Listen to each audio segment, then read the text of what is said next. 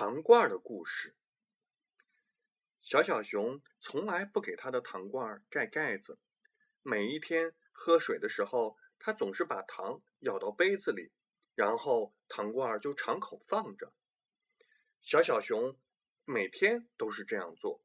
大大熊经常说：“小心呀，蚂蚁终于有一天会来偷你的糖的。”可是小小熊只是哈哈笑着。继续喝他的糖水。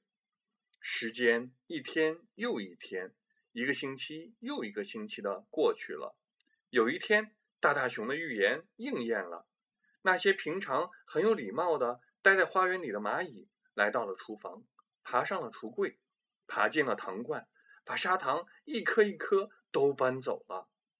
第二天喝水的时候，小小熊把勺子放进糖罐里一舀，咦？罐子里一颗砂糖都没有了。大大熊想说：“看，我早就跟你说过了吧。”可是它是一只聪明的大大熊，所以只是跟小小熊说：“他看见蚂蚁把糖搬走了，还知道蚂蚁把糖藏到哪里去了。”小小小熊跟着大大熊找到了藏在楼梯下的一个小洞。当然了。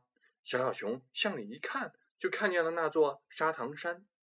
小小熊的勺子勉强能够得着洞里的一点糖，舀出来的糖刚刚够他泡一杯水。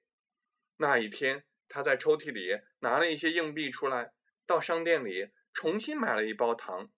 一到家，他就直接走进厨房，把糖倒进了糖罐。然后，你知道小小熊做什么了吗？他把糖罐的盖子给拧上了。从此以后，蚂蚁再也不能到他这里来偷糖了。蚂蚁待在花园里，糖躺在罐子里。